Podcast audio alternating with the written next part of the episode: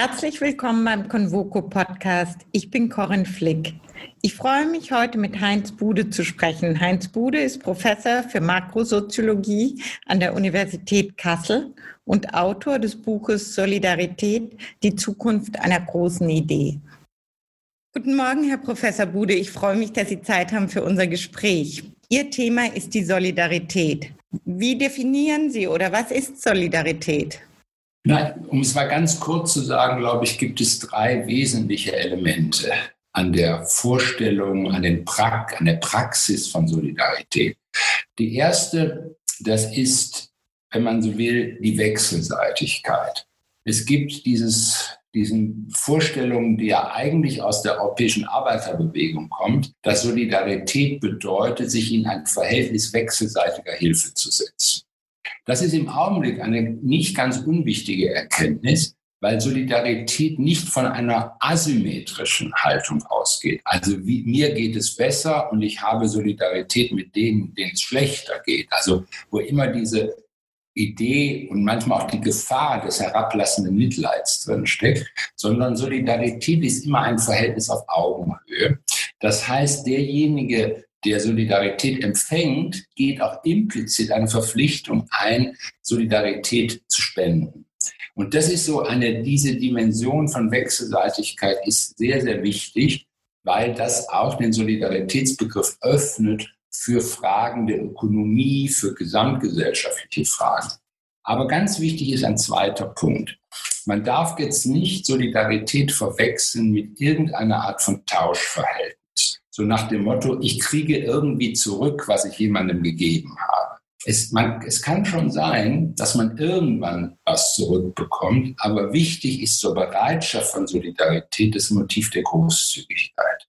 Man ist großzügig, man geht auf andere zu und man sagt, okay, die, ich gehe dafür ohne ein Gefühl von Rechenhaftigkeit. Also, dass ich irgendwie denke, ich kriege so etwas Ähnliches wieder zurück. Ich kriege zum Beispiel Dankbarkeit zurück. Das kann man nicht voraussetzen. Dankbarkeit kann sich irgendwann einstellen und es kann sich von ganz anderen Stellen einstellen. Also wer solidarisch sein will, sollte sich darüber im Klaren sein, dass er, dass es auch ein Element von zu viel ist, von viel ist und wo man nicht unbedingt dasselbe zurückbekommt. Und der dritte Punkt ist noch vielleicht viel wichtiger für unsere gegenwärtige Situation. Solidarität ist sehr in meine Begriffe, in meinen Begriffen sehr zu unterscheiden von Empathie. Es ist nicht die Frage, ob ich jemanden verstehe. Und es ist auch nicht die Idee, dass ich die Leute irgendwie kenne, die mir face-to-face -face gegenüberstehen, mit denen ich solidarisch bin, sondern Solidarität bewährt sich auch in, und vor allem in Bezug auf Menschen, die man überhaupt nicht kennt, die man auch nie die Chance hat kennenzulernen und möglicherweise sogar mit Leuten, wenn man sie kennenlernen würde, sie vielleicht ein bisschen unsympathisch finden. Also Solidarität hat immer, braucht auch diesen Umweg über eine Idee eines Allgemeinen. Und das sind, glaube ich, diese drei ziemlich anspruchsvollen Vorstellungen über Solidarität, also Wechselseitigkeit, Großzügigkeit und eine Idee des Allgemeinen. Sie schreiben, Solidarität ist eine eigentümliche Komplizenschaft ohne festen Grund, aber eine existenzielle Erfahrung. Genau, ich glaube, dass Solidarität einen wirklich herausfordert. Mir ist es auch wichtig, diese existenzielle Seite der Solidarität zu betonen, weil ich der Überzeugung bin, es gibt eigentlich keine Argumente, die jemanden überzeugen könnte, solidarisch zu sein. Man hat immer Auswege. Ich mache es mal an dem ganz, an dem deutlichen Gegenbegriff dazu klar, wenn Sie den Begriff der Trittbrettfahrerin und des Trittbrettfahrers nehmen. Es gibt viele Menschen, die mit einer gewissen Rationalität sagen, warum soll ich eigentlich solidarisch sein? Das haben, tun doch die allermeisten anderen und der Effekt kommt mir ja auch noch zugute. Also es kann durchaus ein rationales Argument sein, ein Trittbrettfahrer zu sein. Und ich möchte auch Trittbrettfahrverhalten insgesamt gar nicht verdammen. Ich möchte gar kein moralisches Argument daraus machen. Ich möchte nur sagen, wenn du dich als Trittbrettfahrerin verstehen willst, dann bitte mach dir klar, dass das ein Verständnis für dein eigenes Leben ist.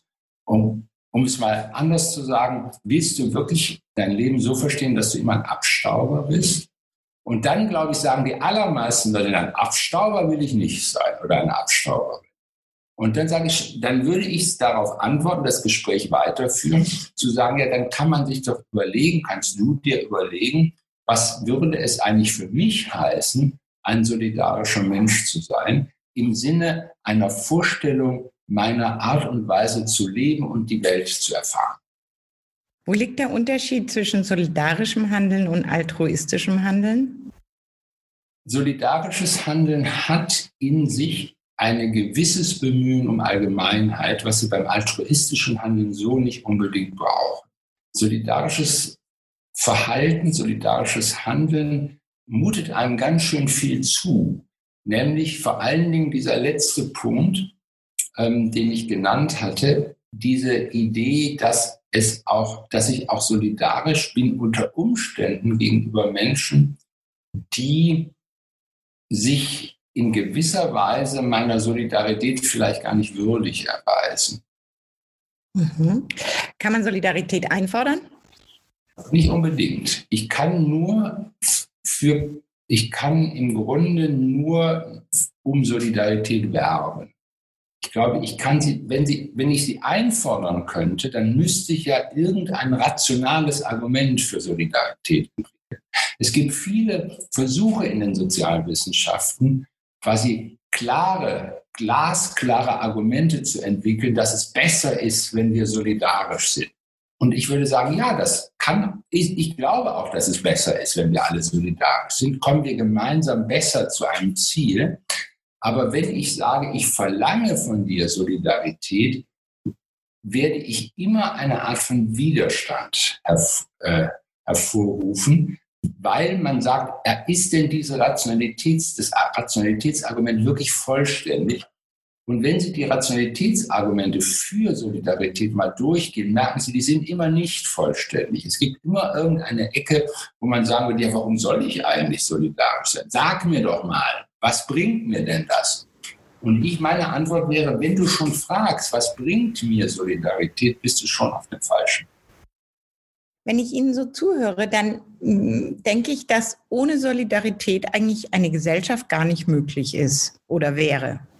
Ich glaube, dass Sie recht haben. Ich bin, wenn Sie mich ganz nach den, meinen Überzeugungen fragen, würde ich das absolut unterstreichen, weil wenn Sie die drei Elemente sich mal klar machen, es gibt keine Gesellschaft ohne Wechselseitigkeit.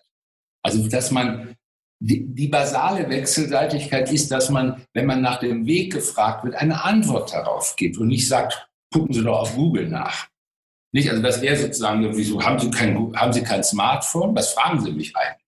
Was ist das für eine Gesellschaft? Oder wenn Sie wenn es in einer Gesellschaft nur Rechenhaftigkeit gibt und keine Großzügigkeit gibt, gäbe, würden Sie sofort merken, das wäre vielleicht eine absolut gerechte Gesellschaft, es ist eine absolut gerechte Gesellschaft vorstellbar, die aber völlig unsolidarisch wäre. Und das wäre eine Gesellschaft, in der, wir, in der es uns allen ziemlich kalt werden und auch das Dritte ist sehr, sehr wichtig. Wenn wir nie eine Vorstellung darüber hätten, dass wir über die Solidaritätsformen unserer Nahwelt hinausdenken müssen, also das ist eines der ganz großen Probleme der Gesellschaften des globalen Südens, dass dort Solidarität in der erweiterten, wenn Sie so wollen, Familiengemeinde gedacht wird. Dass es immer alle diese die Solidaritätsformen, die dann auch in so mafiöse Strukturen, das ist auch eine Form von Solidarität, aber es ist nicht die Solidarität, die sich bemüht zu fragen, gibt es eine Idee des Allgemeinen, der ich auch folge, wenn ich solidarisch bin. Solidarität hat dann zur Folge Exklusion, weil die anderen nicht dazugehören, richtig? Genau, das ist das, was man exklusive Solidarität nennen könnte. Und das ist deshalb auch ein sehr, sehr wichtiger Gedanke, dass man einen Unterschied versucht zu machen zwischen exklusiver und inklusiver Solidarität. Das war nämlich einer der, wenn Sie so wollen, Motive, um dieses Buch zu schreiben, über das wir jetzt sprechen. Ich hatte den Eindruck, dass wir mit der Wahl von Donald Trump zum amerikanischen Präsidenten eine Veränderung in der Landschaft von westlichen Gesellschaften erleben, nämlich dass Trump im Grunde ein solidarisches Motiv aufruft, America First, also lasst uns alle zusammenstehen, aber dieses Wir sehr eng definiert, also eine Idee exklusiver Solidarität äh, anspricht und auch ähm, versucht zu provozieren. Und ich hatte den Eindruck, dass dies eigentlich eine neue Form von ist, Mehrheit zu gewinnen westlichen Gesellschaft, was wir noch nicht richtig durchdacht haben. Es ist eine Möglichkeit, Mehrheit zu gewinnen durch Aufrufung exklusiver Solidarität, anders ausgedrückt durch eine explizite Politik der sozialen Spaltung. Also ich glaube, dass man mit diesem Motiv der Vulnerabilität eine ganz andere, äh, wenn Sie sollen, Verallgemeinerung eine an, ganz andere Möglichkeit hat, ins Globale auszugreifen, als wenn man es rein von Werten oder von Menschenrechten her denkt. Also das war immer die Alternative, universelle Menschenrechte, von der Idee der universellen Menschenrechte zu denken. Das ist immer noch sehr, sehr wichtig. Aber alles das, was man etwa in den USA, es gibt ein sehr interessantes Denken, das besonders in den USA, also eher in diesem kalifornischen USA eine Rolle spielt, das ist so etwas wie ein planetarisches Denken was noch mehr ist als ein universelles Denken. Und das ist eher ein Denken, das mit dem Motiv der Solidarität arbeitet. Vulnerabilität ist ja was Schönes, nein? Verwundbarkeit ist ja was sehr Menschliches und dann was sehr Ehrliches. Man könnte ja dann sagen, wird die Gesellschaft, die Welt menschlicher. Ich glaube, ich würde es sogar noch, sogar noch stärker formulieren. Wir kommen aus einer Phase der gesellschaftlichen Entwicklung, die etwa für 40 Jahre lang gegangen ist. Die begonnen hat in den USA mit Ronald Reagan und in Großbritannien mit Margaret Thatcher. Und diese Welt hat gesagt, und ich, ich will meine das gar nicht so negativ, das ist eigentlich auch eine positive Idee gewesen. Diese Welt hat gesagt, eine gute Gesellschaft ist eine Gesellschaft starker Einzelner. Und Politik hat die Aufgabe, die Einzelnen stärker zu machen. Dann ist, wird alles besser. Das war sozusagen diese Idee, diese, dieses, wenn Sie wollen, dieses Politikentwurfs, die, die, der, wozu dann auch noch Bill Clinton gehört hat, äh, zu der auch noch Tony Blair gehört hat, am Ende auch noch Gerhard Schröder hat zu diesem Politikmodell. Und jetzt glaube ich, durch die Corona-Krise haben wir gesehen, dass es ein alternatives Modell ist, nämlich zu sagen, eine gute Gesellschaft ist eine Gesellschaft von Menschen, die ihre Verwundbarkeit erkennen und aus diesem gemeinsamen Erkennen ihrer Verwundbarkeit auch andere Zukünfte sich vorstellen können. Und damit habe ich die Möglichkeit, die Pandemiefrage mit der Frage des Klimawandels zu verbinden und die Frage des Klimawandels auch mit der Frage der Vulnerabilität unserer Finanzsysteme zu verbinden. Und ich glaube, das ist eigentlich sagen, wir haben immer wieder Stufen der Erkenntnis von Ausgesetztheit, gerade auch der westlichen Gesellschaften, gegenüber Gefahren, Risiken. Denken Sie an Fukushima, dann kam also all die großen Krisen, die die Bundeskanzlerin, in deren Zentrum die Bundeskanzlerin gestanden hatten, waren alles äh, Krisen, die die Vulnerabilität vor Augen geführt hat. Und ich weiß, dass die Bundeskanzlerin diesen Gedanken dass wir sozusagen eine resiliente Gesellschaft nur dann werden, wenn wir die Vulnerabilität unserer Möglichkeiten erkennen, was sie diesem Gedanken durchaus näher treten möchte. Das ist das Yin und das Yang, nein? Genau, genau. Das ist dieses Paar, gehört unbedingt zusammen. Verwundbarkeit und innere Widerstandsfähigkeit. Resilienz und Vulnerabilität, das ist das Paar. Und das ist auch meine Idee. Das ist das Denken der Zukunft. Das mit solchen, mit diesem Paar denken und ist nicht so sehr ähm, Partikularität und Universalität. Und das, glaube ich, das ist der, der neue, sozusagen der neue Denkansatz, der wichtig ist. Und ich, ich habe das eben schon mal angedeutet, wieder so ein, äh, so ein Paar, was uns im Denken, glaube ich, nicht so ganz klar ist immer, ist der Zusammenhang von Gerechtigkeit und Solidarität. Gerechtigkeit bedarf immer Solidarität. Wir brauchen immer eine Gemeinschaft, die, wenn Sie so wollen, für die Kosten der Gerechtigkeit aufkommt. Die sagt, wir wollen eine gerechte Gesellschaft und wir stehen auch dazu ein, großzügig dafür ein, dass wir gerechte Verhältnisse haben in der Welt, in der wir leben, damit wir eine gewisse Anständigkeit untereinander haben. Aber das ist nicht ohne Kosten zu haben und wir sind bereit, diese Kosten zu übernehmen. Werden die Themen Ungleichheit und auch Nachhaltigkeit jetzt sehr stark beeinflusst werden zum Positiven? Ich glaube schon, dass wir, also ich glaube, Sie kommen auch mit dem Ungleichheitsthema nicht weiter ohne Solidarität, weil wichtig, weil es klar ist, für mich auch als Soziologe klar ist, es kann überhaupt keine, man ist keine Gesellschaft vorstellbar, die nicht Ungleichheit besitzt. Also viele Leute meinen, wir müssen eine Gesellschaft herstellen, in der es keine Ungleichheit mehr gibt. Das ist, das ist eine, eine schlechte Utopie, die wird es nie geben. Das Wichtige ist, wie man mit Ungleichheit umgeht. Und äh, es ist ein großer Unterschied, ob man in eine Solidarität mit Ungleichheit umgeht oder ob man sagt, äh, der Ausgangspunkt ist der Einzelne in seiner Stärke, der sich sozusagen, wenn nur durch rationale Argumente dafür interessieren lassen kann, dass er sich um andere kümmert oder andere in den Blick nimmt.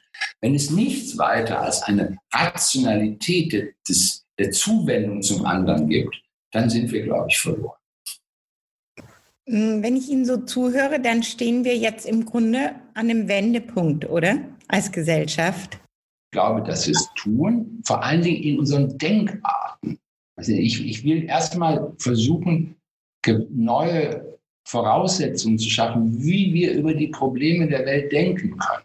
Und dann, glaube ich, gibt es eine Möglichkeit, andere Horizonte zu schaffen, wie wir die Probleme der Welt bewältigen können.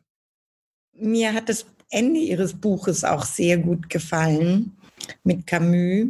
Was bedeutet Solidarität für das Menschsein? Fand ich das Motiv, was, mir, was mich sehr beeindruckt hat von Camus. Wer für Solidarität ist in seinem Leben, sieht im Grunde, dass er in einer Welt lebt, die über ihn hinausgeht. Diese Welt ist aber nicht eine, die auf den ersten Blick uns zugeneigt ist, sondern die Welt ist oft stumm. Und da dieses paradoxe Motiv bei Camus, das mich sehr, sehr inspiriert hat, nämlich die Vorstellung, dass es die zärtliche Gleichgültigkeit der Welt ist, die sich in meiner Solidarität mit anderen bewahrheitet. Und das ist sozusagen, das ist das zentrale Motiv man muss schon auf den Punkt des eigenen Lebens kommen wollen, um ein solidarischer Mensch zu sein. Und das ist etwas, was ähm, am Ende bei Camus dann schöne Bilder ist, die quasi meine tiefe Bereitschaft zur Solidarität ist vielleicht die Sonne, die scheint, die mir die Möglichkeit gibt, dass die Welt, die stumm bleibt, letztlich doch mir freundlich zugeht die Grundkonstellation des Menschseins, die Einsamkeit, wird dadurch aufgehoben. Genau. Wer sozusagen, das war dann der, der Gedanke, der mich dann am Buch dieses Schluss, am, am Schluss dieses Buches interessiert hat. Wer diese Dimension der Einsamkeit vor der Welt nicht kennt, der wird auch nicht solidarisch sein. Es braucht dieses, wenn Sie wollen, dieses Runtergehen auf diese Situation der Exponiertheit, dass ich selber nicht zu Rande kommen kann, sondern mit anderen, auf andere angewiesen bin und nicht im Sinne, dass es was Schlimmes ist, auf andere angewiesen zu sein, sondern dass das im Grunde die, eine Art und Weise ist, sein eigenes Leben zu bereichern. Es ist die, die Idee der Bereicherung durch andere, nicht der Bedrohtheit durch andere, der Bereicherung durch andere. Das ist der eigentliche Punkt der Solidarität und dieses als eine existenzielle Verpflichtung, ist das nur aus der Idee der Einsamkeit zu. Führt uns zu meiner letzten Frage. Auch das haben wir schon anklingen lassen. Wie wird sich unsere Gesellschaft durch die Krise verändern? Was ist Ihre größte Befürchtung und was ist Ihre größte Hoffnung?